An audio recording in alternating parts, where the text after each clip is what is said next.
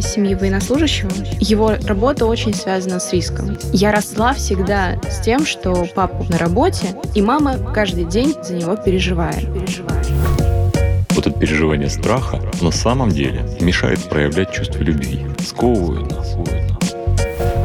Какой-то прекрасный день папа приходит домой и говорит, я поехал в горячую точку.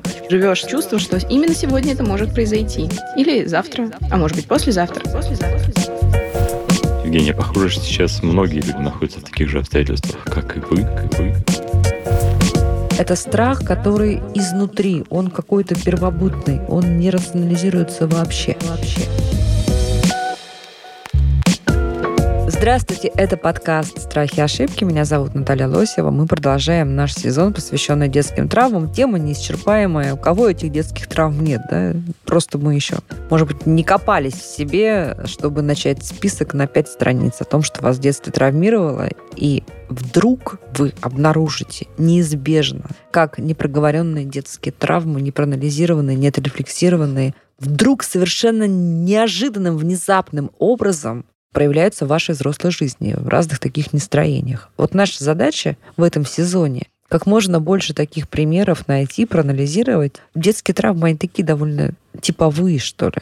И поэтому, разбирая случай нашего гостя, мы даем возможность многим-многим-многим другим слушателям провести параллели, может быть, тоже покопаться, найти свой путь работы. Вот та травма, о которой мы сегодня будем говорить, она и моя травма тоже. И мне вдвойне будет интересно говорить с Евгенией, потому что я не проработала в свое время эту травму, но с нами Сергей Мартынов, психотерапевт, руководитель экспертного совета Международного института психосоматического здоровья. И я думаю, что мы сделаем сегодня максимум того, что можем позволить в рамках одного эпизода. Здрасте, коллеги. Здравствуйте. Здрасте, Сергей. Здрасте, Евгения. Давайте расскажу. Можно я расскажу свою травму? Она очень простая. Мне было 15 лет, то есть была взрослая уже деваха на самом деле, и умерла моя бабушка. И вот я, ну, взрослая девушка, да, ну, могла уже порефлексировать. Значит, вы не представляете, я, наверное, год бегала к маме в спальню проверять, дышит ли она. Ну, то есть я умом все понимала, тем более я ребенок из врачебной семьи, да, я все понимала. Или приходила к маме спать в 15 лет, чтобы следить, как бы не умерла моя мама. Абсолютно понимая, что это иррационально. Да? Я, то есть мне хватало уже тогда ума. Это, это не был прям вот такой детский страх. Да? Это была уже прям какая-то взрослая реакция. Вот такая вот история. Вот. Рассказывайте вашу теперь. Моя история такая, что я из семьи военнослужащего. Его работа очень связана с риском. И сейчас уже в меньшей степени, но раньше было регулярно... Его То есть он такой прям не штабной военнослужащий, Нет, он не да? штабной, он угу. действующий военнослужащий, он даже угу. был в горячих точках. Угу. И я росла всегда с тем, что папа вот на работе, и мама каждый день практически за него переживает что вот папа должен там написать, позвонить, там отписаться, что у него все в порядке, а вот он ушел, а вот надо там нельзя убираться, потому что он там на работе, а вот это плохая примета. То есть это вот все вот в каком-то mm-hmm. вот таком накале всегда было. И со временем я как будто бы впитала это все как губка, и я начала переживать так за них же, когда они, например, там в дороге не берут трубку, не отвечают, еще что-то, я начинаю переживать, мой мозг строит самые ужасные сценарии событий и так далее, и для меня это всегда, ну, очень, очень тревожно и стрессово. Вот. Очень вас понимаю. Для меня самый большой кошмар, когда мама не берет э, трубку мобильного телефона. Я прям с ней ругаюсь, я говорю, пожалуйста, ты можешь, я тебя умоляю носи с включенным звуком, да, да. пошла гулять. И я, конечно, я умом опять же понимаю, что если мама не берет трубку, скорее всего, она там в парке или в магазине, да, умом, я сама уже взрослый человек совсем. Угу. Но вот мне очень отвлекается... Сергей, понимаете, это страх, который изнутри, он какой-то первобытный, он какой-то глубинный, он не рационализируется вообще. А в случае с Евгенией, так понимаю, что это было прямо долго-долго-долго-долго. Вы видели мамину реакцию, да? Вы ее принимали на себя. Угу тоже такая штука, которая меня беспокоит сейчас, что я стараюсь теперь контролировать родителей, потому что как будто бы они сами не справятся. Но я такая, так, ну-ка, напишите мне, где вы, что вы. У вас все в порядке? Как у вас дела? Нормально? Ну, это так трогательно на самом деле, когда молодая девушка уже становится взрослой по отношению к родителям. Это мило. Мило, если в меру. Как, если они, в меру. как они реагируют на такой гиперконтроль? Они нормально, потому что у нас один-один. Они контролируют меня, я контролирую их, но Все я стараюсь счастливы. их это... Чем вам это мешает? Ну, потому что это контроль. Вот страхами, да, внутренними? Ну, страхи, да, потому что с учетом, что мы еще сталкивались с ситуациями, когда в какой-то прекрасный день папа приходит домой и говорит, я поехал там в горячую точку, ты живешь с вот этим чувством, что именно сегодня это может произойти. Или завтра, а может быть послезавтра. Ну что, Сергей, давайте разбираться. Евгения, похоже, что сейчас многие люди находятся в таких же обстоятельствах, как и вы. И Ну, только они сейчас в них оказались, а нужно- Евгения живет жизнью. Нужно это разобрать, конечно. Знаете, когда я вот э, участвую в ваших передачах, я понимаю, что действительно круг травм не ограничивается тем набором, с которым я привык работать в клинике, Мгм. а действительно травмированы, видимо, все люди. Просто есть люди, которые недодиагностированы, а есть люди, которые Мгм. понимают свои травмы, Точно. как вы, Наталья, и понимают, как это влияет на их жизнь. И здесь, вот вы говорите, этот страх нерациональный. Да, действительно, есть какая-то глубинная такая вот тревога, которая, видимо, у вас вызывается любой мыслью о том, что с мамой может что-то случиться, с папой может что-то случиться, да? И страх остаться одной в этом мире, он для вас ну, равен какой-то витальной угрозе, равен тому, чтобы умереть. Я правильно понимаю? Я сталкивалась уже с ситуациями смерти, и я примерно знаю, что нужно делать в этих ситуациях, но сама мысль о том, что их может не быть, меня прям выбивает из колеи. Вы сталкивались с ситуациями смерти. Дедушка и бабушка. Ну, то есть Евгения знает ритуальную часть да, смерти, но и знаете также и потерю близкого человека. И если с ритуальной частью вы как понимаете, что вы справитесь, это наименьшее из зол в этой ситуации. А вот мысль о потере, о том, что не будет близких людей, она, конечно же, невыносима. Хотя мы все извините, понимаем, что всех нас когда-то не будет, да? Но не сейчас, не здесь, пожалуйста, пожалуйста, да? Только не сейчас. А скажите, Евгений, не кажется ли вам, что вот это переживание страха, оно на самом деле мешает вам проявлять чувство любви и радости, совместного проведения времени? Возможно, Близости. потому что как будто не до конца радуешься. Мгм. Как будто ты находишься, например, там, не знаю, на семейном ужине, а в голове такая мысль. А вдруг он последний, да? А вдруг что-то сейчас Что случится? случится? Теперь давайте перенесемся в те времена, когда вы общались с вашей бабушкой. Мгм. Представьте, если бы вы вместо того, чтобы радоваться общению с ней, совместным играм, заботе друг о друге, вы бы были в постоянной настороженности, тревоге, контроле, скорее всего, у вас бы не сформировалось отношение близости, привязанности. И вам бы не было сейчас, у вас так не осветлялось бы лицо положительными переживаниями при воспоминаниях о бабушке. Потому что она у вас больше ассоциировалась бы с какой-то тревогой, чем с теми радостями, которые вы пережили вместе. Ну, я немножко переживаю еще потерю. А это не так давно произошло, да? Март. Мгм.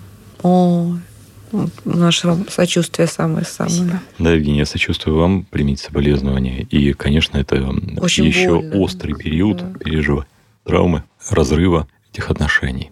Но, может быть, их хорошо, что мы с вами встретились вот в такой момент, да, Мгм. когда эта тревога еще находится в острой фазе, потому что, наверное, осмысление этой ситуации поможет вам как-то более разумно выстраивать ваши отношения с вашими близкими, с вашими родителями.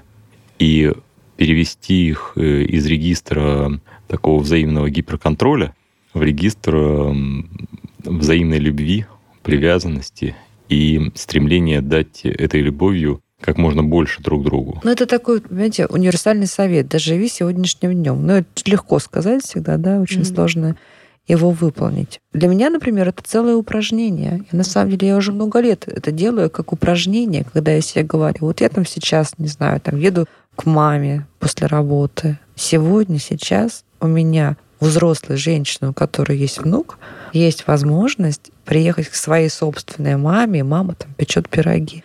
И я прям себе вот заставляю это, что вот запомни этот момент. Ты сейчас едешь, я ты сейчас выйдешь, пойдешь в подъезд, поднимешься к маме. Но в то же время, Сергей, вы тоже правы в чем, что вот эта мысль, которая говорит нам Евгения, что а вдруг этого там не будет уже скоро. Я смотрю на вас и Понимаете? думаю, какие вы счастливые люди. У вас есть э, родители, а у вас еще и внуки. У меня еще нет внуков, а уже нет родителей. М. И я все это уже пережил, да, и я понимаю, что для меня вот эти переживания положительные, позитивные, которые я пережил со своими родителями, и воспоминания о них, они для меня являются ценностью. Я уже не могу позаботиться о своих родителях, я не могу контролировать их, чтобы они не попали в какие-то трагические обстоятельства. Я могу только вспоминать что-то хорошее. И я рад, что моя жизнь с ними не была скована взаимной тревогой и депрессией, а была наполнена радостями любви. И я со своими детьми стараюсь выстроить такие же отношения, в которых будет меньше тревоги и меньше страха, больше любви. На самом деле, знаете, на мой взгляд, страх — это противоположность любви. То без другого не бывает. Как раз страхи, видимо, и работают в нашей психике таким образом, что они уменьшают нашу способность любить, сковывают нас. Не могу с вами согласиться, вернее, я не могу понять идею саму. Вот, смотрите, идея исходит из э, Нового Завета, когда Шевкунов издавал Новый Завет, он выделил красным, отец Тихо то, что говорит сам Христос. Вот такой контент-анализ слов Христа. Он выделил, что, собственно говоря, чаще всего говорит Христос. Оказалось, что Христос 600 раз говорит «не бойся». Представляете? Ну, не бойся только веры, конечно. Это не вот бойся. То, что, кстати, меня очень держит. Это вот одна из тех евангельских фраз, которые держат меня. Возлюби ближнего своего. Угу. Да? И вот это как раз противоположности. Да? Либо страх, либо любовь к ближнему. И похоже, что страх, он очень сильно сковывает нашу способность любить. Мы вот в этой небезопасной привязанности, когда мы не можем человека отпустить, мы его эксплуатируем, эксплуатируем его психику. В общем-то, на этом основана привязанность в очень-очень раннем детстве, младенчестве, да. И вызревание ребенка, как правило, приводит к тому, что годам к двум, там, максимум к трем, ребенок уже может отпускать свою мать и заниматься своими делами без мамы. Да? Угу. Вначале там, мама должна присутствовать в комнате, когда он играет, а потом уже он просто должен знать, где она, а потом уже и без этого он себя отлично чувствует. Но есть ситуации, в которых эта безопасная привязанность нарушается. В частности, травмы связанные со здоровьем или с потерями близкого ну, человека. у Евгении другое еще. У нее папа, который находится все время в зоне риска. Да? Вот вы когда вы говорите, что ребенок отпускает маму на долгое время. Это почему он делает? Потому что у него сформировалась уверенность, что мама никуда не денется. Вот сейчас там время в саду закончится, или там он, угу. допустим, в гостях у бабушки, в дверь позвонят, мама приедет, мама есть, да? Вот она досягаемая. В случае с Евгенией, смотрите, что она еще была ребенком, но она понимала, что папа уходит на работу не так, как уходят папы ее друзей, да? Кто-то пошел там водителем работать, кто-то пошел врачом работать, хотя везде, мы понимаем, что везде риск есть. Но работа ее папы связана была с особым риском. Плюс еще, я так понимаю, это преподносилось мамой очень выраженно. Вот, вот. Наталья, я думаю, что папа у Евгении такой, что дай бог жизни этому человеку, э, что он прошел уже через все, через огонь, воду и медные трубы. Папа-то уверен, что с ним все будет в порядке. Как будто бы да. И то, что он э, может выйти живым из любой ситуации, скорее всего, и Евгения понимает рационально. Но тревожная мама передает свои эмоции ребенку непосредственно. И поскольку мама меньше работала психологически над своими страхами и своими тревогами, она их передала Евгении. И Евгения немножко стала более тревожным человеком, чем надо бы. ее сверстница, да, чем надо бы. И вот с этой тревогой нужно работать, потому что она совершенно верно нерационально работает внутри. То есть вы постоянно находитесь вот в такой настороженной позиции, ориентировочный рефлекс включен, такой бета-ритм в голове, который мешает уснуть, который мешает сосредоточиться, потому что постоянно такое беспокойство. Uh-huh, да? uh-huh. Вот это беспокойство, его нужно научиться останавливать, доказывать себе, что все хорошо, да, мои родители живы. Для этого необходимо принять жизнь и смерть бабушки как естественные обстоятельства вашей биографии. Слава Богу, что такой человек был в вашей жизни. Был долго. У многих людей не было бабушки. Да. Или бабушки покинули их, когда они еще были очень маленькими детьми, и они их не помнят. Слава богу, вы свою бабушку помните, правда же? Да, но каждый раз так тяжело терять, когда ты хорошо человека знал. Конечно. Тяжелее, чем если бы ты не знал. Да, mm-hmm. конечно, кто что поспорит. Это точно. Но при этом мне кажется, все-таки знать лучше, чем не знать. Я понимаю, кстати, вот вашу сейчас идею, параллельно думаю о противопоставлении любви и страха, любви и эгоизма. Ведь когда мы оплакиваем потерю наших близких, а мы же себя оплакиваем на самом деле в первую очередь. Ну вот ту часть, знаете, ту часть, которую у нас как Нет, бы отобрали. То, да, я, вот я остался один, да, вот это же, это же обидно. Ну это да. Была бабушка, и сейчас ее нет. Это, конечно, наш эгоизм. Ну, на самом деле, это не такой уж плохой эгоизм в этой ситуации. Потому что действительно люди, которых мы знаем, тут Евгений не зря это подчеркивает, это тоже часть нашей биографии, нашей жизни, нашей личности. Нашей часть нашей психики, конечно. Психики, идентичности нашей. Конечно, мы провожая в иной мир, в жизнь вечную наших близких людей, вот кусочки себя туда отправляем тоже. В этом смысле, конечно, людям религиозного сознания особенно монотеистического, гораздо проще. Да, Легче да, нака- накапливать свои сокровища на небесах, а не да, здесь, да, в этом да, мире. Да. Потом и наш переход более естественным кажется. Страхи. Как, как использовать страх во благо? А вот все-таки мне бы хотелось, чтобы мы сейчас поговорили, может быть, дадите какие-то приемы мне, Евгении, как справляться с этим вот с конкретной ситуацией, да? Ну, мне кажется, самая простая ситуация. Звоните, не берут трубку. Да, да? например, вот это. Что делать? И, и все, и ты прямо сразу липкий пот, слабость в руках, ногах. Даже уточню немножко ситуацию. Допустим, человек перемещается, ты знаешь, что он, допустим, там может быть в машине, это может быть авария, потому что статистику мы все прекрасно знаем. А, и по идее, например, он должен был уже там, достигнуть точки Б, угу. трубку не берет. Что делать? Угу. Как себя не сажать в этот момент? Вот именно, не сажать, не сжечь себя в этот момент. Дальше вопрос в том, в каком мире вы живете. В мире реальном, где происходят определенные события, о которых вы знаете, или в какой-то иной картине мира, которую движется по вашим сценариям, которую вы вот фантазируете. Апокалиптическим разным. Угу. Да, то есть это фантазия, на которую вы реагируете страхом вообще говоря, подчиняются вашему сценарию. Вы в ней автор. Вы ее пишете в своей голове, да, в ней есть актеры, которыми выступают ваши родители в данном случае, и реагируете на эту фантазию как будто бы это уже произошло. Уточню тогда вопрос. Как представлять не худший сценарий? Угу. Ну, у меня такой механизм, что я, например, представляю худший вариант, и мне легче с ним смириться, чтобы потом, допустим, если все хорошо, то все хорошо, как бы никаких переживаний. А тут как будто бы проще смириться с вот этой ужасной картинкой. Бедная девочка, сколько же вы уже смертей пережили? Оставим это за скобками.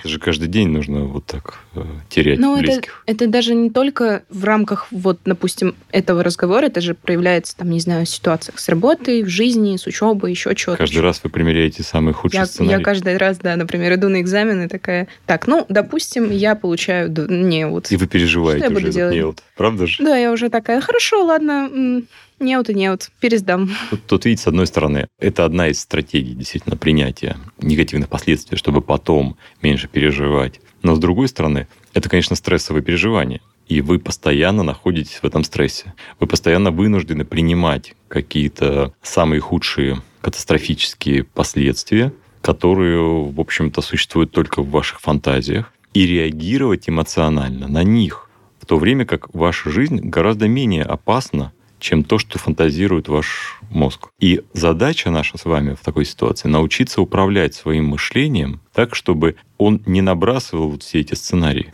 катастрофические. А происходит вот такая автоматическая работа вашего мозга, потому что эмоция тревоги, которая, судя по всему, для вас привычна, и, судя по всему, у вас вообще немножко тревожный характер, благодаря тревожности мамы, и она передала вам это качество в тот период, когда вы не могли выбирать свои черты характера. Но сейчас вы уже взрослый человек. И пришло время перебрать. Знаете, если вот э, возвращаться к Новому Завету, есть такие замечательные слова у Христа, когда он говорит, нужно быть как э, хороший хозяин, который по весне выносит старое и новое. То есть это был такой у древних народов, которые жили в очень маленьких однокомнатных сооружениях, был такой обычай выносить по весне все, что было в доме, там что-то из обветшало, что-то там гниет, что-то там мыши подъели, и оставлять на улице то, что не нужно заносить обратно. А обратно заносить только то, что понадобится в этом году. И вот Христос предлагает также относиться нам к своему характеру, к своим привычкам, к своим чертам. Делать ревизию регулярно того, что вам нужно, а что нет. И если вы понимаете, что эта тревога не улучшает вашу жизнь, не ведет вас по пути любви, к вашим близким, а делает вас излишне зависимой от каких-то негативных мыслей и в итоге ведет вас в какие-то тревожные состояния, в которых вы не можете проявить ни творчества, ни любви, нужно понимать, что от этой черты вам нужно избавляться. А как? Это привычка, угу. эта привычка состоит из не только эмоционального да, реагирования, она состоит из привычки определенного фантазирования, она состоит из привычки определенного восприятия событий. Ну, например, событие, что вы не можете кому-то дозвониться, угу. может быть интерпретировано совершенно по-разному. Правда же? Ваша привычка катастрофизирования приводит к тому, что вы его интерпретируете как гибель. Можно я здесь дам иллюстрацию? Значит, мне, кстати, помогает еще просматривать мемчики, да? Вот задаете в поисковике, что думает моя мама или что думают мои родители, когда они берут трубку. И вам, значит, поисковые машины выдают э, просто десятки разных мемов. Ну, во-первых, я сразу понимаю, что не я одна. Знаете, это очень приятно себя чувствовать, значит, не единственный сумасшедший. А, во-вторых, вот, например, мой любимый. Мы на слух работаем, поэтому постараюсь воспроизвести. Диаграмма. Значит, что думают мои родители, когда они берут трубку? Диаграмма разделена на три большие части по 32 с лишним процента и две маленькие части. Самая маленькая часть, что думают мои родители, это 1% занят. Вторая часть диаграммы, что думают родители, 2%, не слышит. Третья часть, 32,4% в милиции. Вторая такая же изувечен. Третья такая же в морге. И вот когда я смотрю на эти мемчики, ну, во-первых, я радуюсь, так сказать, узнаванием сестер по разуму и братьев, да, а во-вторых, вот это мне помогает рационализировать, да, действительно. Почему мы вот это вот, Сергей, зачем мы вот это вот, вот эту катастрофу вот эту вот рисуем, ядерный гриб там на сковородке? Так работает автоматическая часть нашего разума. То есть лимбическая кора, включаясь, она дает такой сильный эмоциональный импульс, что до неокортекса нашей, собственно говоря, управляемой части мозга импульсы уже не доходят. И он вынужден подчиниться этой эмоции. То есть тревога управляет вашим мышлением, а не вы. И она таким образом управляет, чтобы выжить да, или помочь выжить вашим близким. Соответственно, она дает гипотезы о том, что они где-то погибают и требуют вашего участия. Да? Ну, соответственно, лучше сначала обзвонить морги, да, дальше уже обзванивать там больницы. И, собственно говоря, этим и заниматься. А чем еще заниматься? Пока мама не перезвонит или папа не скажет, а что случилось? Что ты звонила? У меня была похожая ситуация. Родители ехали в другой город, и они должны были как раз приехать, а они не берут трубки, и мне никак не сообщили. Посмотрела новости, что нет аварий на этой дороге, там что-то посмотрела, где находятся посты ГАИ, позвонить туда, не узнать ли там, не было ли аварий где-то, и я так думаю, боже мой. А они что, день заехали они, поесть куда-нибудь? Они приехали, заговорились, и где-то бросили телефоны, а у меня там уже трагедия, понимаете? Но потом, когда не нашли телефоны, им же досталось от вас. Да. Это же безответственное поведение, правда же? Вот, Приехать и не позвонить вам. Вот меня еще смущает то, что на ровном месте, по сути, mm. разродилась трагедия. Да. Ага. Ну, Смотрите, есть... а переход от страха к гневу очень небольшой, да, правда? Да, а, а, что-то, вот а что тогда остается для любви? Подождите, если вы между страхом и гневом постоянно. Ну, сейчас вот пройдет время, я чуть подуспокоюсь, потом скажу, что люблю.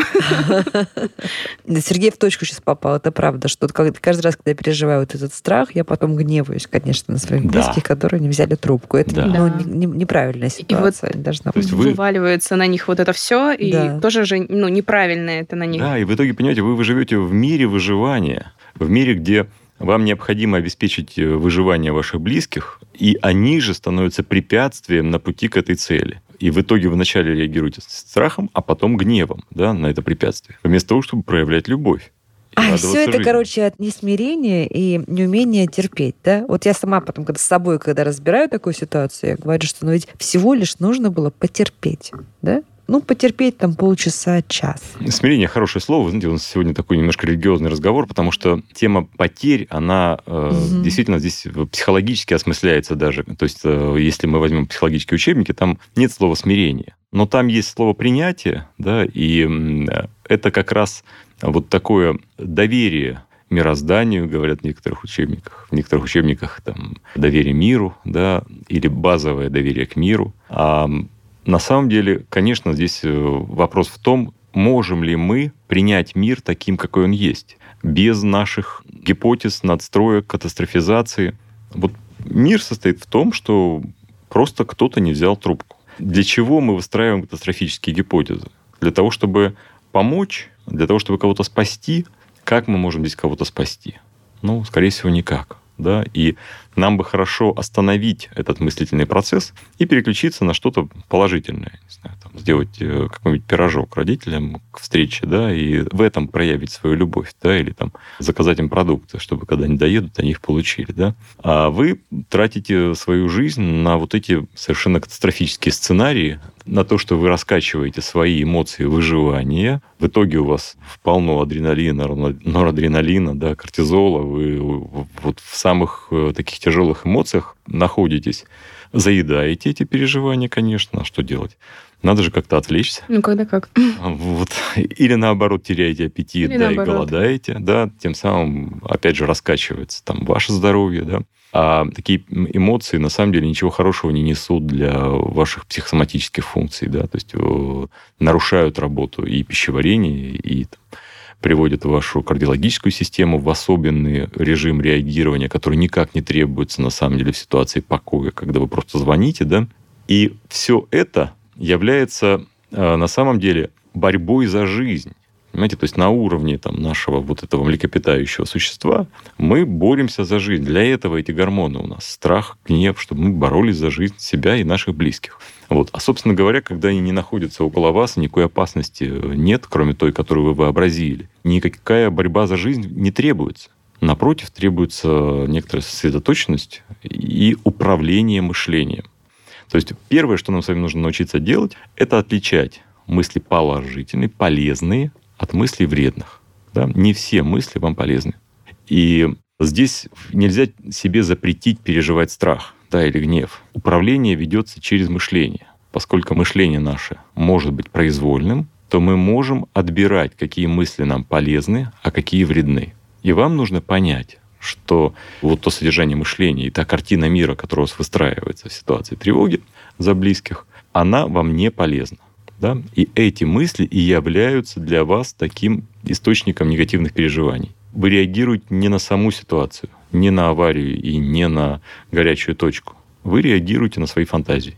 Угу. Вот эти фантазии и нужно научиться останавливать. Сергей, я правильно понимаю, что вот такая тревога, например, за родителей или за детей, она может также трансформироваться и проявляться, например, ну, в такие мысли. Вот там мне не отвечают по работе уже три часа, меня там не уважают, например, да, или не ценят. Или мне молодой человек э, не перезванивает вот, значит, там у него другая завелась. Ну и так далее. Конечно. То есть, когда мы вообще от, от всех других ждем вот такой же вот катастрофический, так сказать, конечно, негативный сценарий. Когда, когда базовой эмоцией является тревога, то она найдет, э, как опредметиться. Угу. Да? Масса переживаний э, достанется и вашему молодому человеку, и вашим детям, если вы сейчас этого не проработаете. Да? Угу. И, конечно, работа над эм, этими переживаниями состоит в том, что вы учитесь управлять своим мышлением. Особенно в ситуациях, которые провоцируют вас на тревожную реакцию. И проявляться такая работа будет в том, что вы более спокойно будете себя чувствовать в ситуациях неопределенности. Ведь на самом деле это ситуация неопределенности. Вообще любая неопределенность. Конечно. Да. На самом деле угу. здесь нет никаких катастроф. Да? Есть ситуация неопределенности. Вы что-то не знаете о ком угу, кто-то вам угу. не перезвонил. Уточню механически, это как происходит? Вот, допустим, ситуация, я себе что-то там представила, в этот момент условно представить себе хороший сценарий и выбирать его, да? То есть... Да, начинается с того, что вы замечаете эмоцию. То есть вы говорите угу. себе, так, стоп, какая у меня сейчас эмоция? Эмоция тревоги, эмоция страха. Что вызывает эту эмоцию? Точнее говоря, нужно задать себе такой вопрос. Какая моя мысль вызывает страх? Угу. Вот на такой вопрос вы дадите правильный ответ. Здесь правильно нужно поставить вопрос. Угу. И если вопрос вы поставите себе правильно, то вы правильно и ответите на него. Угу. Потому что страх вызывает не ситуация, не горячая точка и не новости в интернете. Понимаете, страх вызывает ваша мысль. Что машина попала в аварию. Конечно. И эта мысль угу. И является дальше предметом вашего анализа. Да? Почему я так думаю, для чего я так думаю, к чему это приводит. Да? Вот в психотерапевтическом приеме например, разрабатывается с психологом, да, анализируется вот это мышление. Да, для чего это мышление? То есть почему оно происходит? А что может а быть дальше, на самом деле, да, тоже, а, наверное, Да, а дальше подумать. дезавтоматизируется этот процесс. То есть вы, привлекая свой произвольный мыслительный аппарат, вы приучаете себя к тому, чтобы он работал на решение проблем, а не на создание проблем. Потому что пока он работает на создание проблем. Да. И вы реагируете на те проблемы, которые вы сами прописали в своих сценариях. Да, не было проблемы. Вот, вот, пожалуйста. Да. такой еще вопрос. А что делать, если другой человек тревожится за тебя? Вот, условно, тот же самый механизм, только вот на тебя направлен, за тебя так тревожится. Вы как? можете помочь ему разобрать эти страхи, да, проанализировать вместе, угу. про, разобрать, э, к чему это ведет, да, и почему он предпочитает не проявить свою любовь к вам, а находиться вот в этих переживаниях страха, а потом гнева на то, что вы там не перезвонили угу. или не пришли вовремя и, и так далее. Угу. Да, это же какой-то выбор, человека. А нельзя договориться в отношениях? Например, если вот кому-то досталась там тревожная жена или тревожный муж, ну просто договориться, слушай, ну я тревожусь, ты можешь там доехал не знаю, до работы. Напиши смс, что доехал до работы. Или не надо так вот фиксировать вот это? Вы знаете, как правило, потакать как такому. правило такой контроль, он приводит к нарушениям любви и привязанности. Угу. Когда человек чувствует себя постоянно под э, гиперконтролем, это, к сожалению, приводит к тому, что у него вызывает это досаду. Угу. То есть он считает себя как бы об, обязанным угу. да, постоянно где-то отчитываться. Вот, и постепенно это обрастает вот такими негативными коннотациями. И преодоление этого переживания состоит в том, что человек работает над своими тревожными импульсами, а другому, наоборот, дает больше свободы. И в этой свободе и проявляется любовь. Ну, смотрите, вот у нас в семье, например, принято, если кто-то куда-то летит, писать смс в семейный чате, что приземлился. Ну, это стало такой традицией, каким-то ритуалом, да? Хотя можно по флайт-радару, конечно, отследить. Но вот есть такое правило игры. Ведь это же еще может быть все-таки и не всегда только контролем, а проявлением какой-то там взаимной заботы, какого-то такого диалога, да, там семье важно, что я долетел, они да. ждут, беспокоятся. Я написала, что я долетел, всем приятно. Нет, разве? Вот да, где разница между контролем и заботой? Да. Я думаю, что это в каждых отношениях, э, это такой водораздел, он присутствует, да, и в каждой ситуации он присутствует. И в ситуации, где происходят трагические обстоятельства, как у вас, в вашей семье, наверное, требуется больше заботы, да, и важно, чтобы эта забота не переходила в гиперконтроль. Я думаю, что разница в эмоциональном реагировании. Mm. Потому что все люди разные, да? А вот по тому, какие-то эмоции вызывают у вас, вы точно определите, где о вас заботятся, а где вас излишне контролируют. Mm-hmm. Mm-hmm. А дальше договариваться надо. Ну, да. Но тоже иногда ты должен и отчитаться, по сути, и потом еще справиться с тревогой человека, который на тебя ее вывалит, если ты не написал. Поэтому тут тоже еще такой не всегда простой момент, что тебя как бы контролируют, от тебя какие-то действия требуют, а потом еще, ну, тебе говорят, ты что?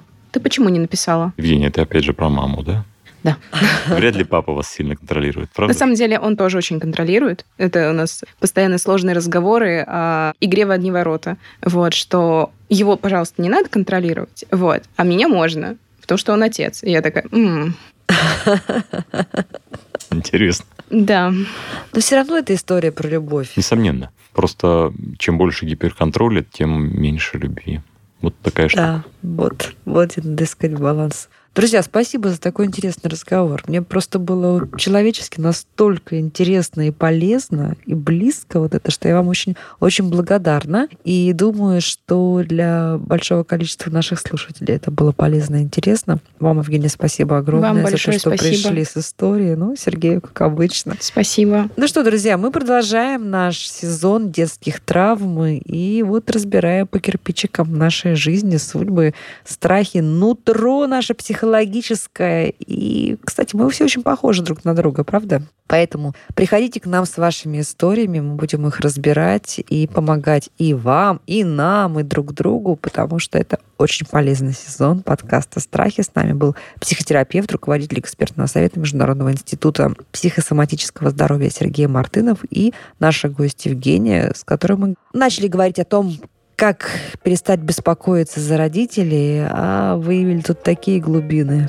что переслушайте еще пару раз этот выпуск. Подкаст «Страхи и ошибки».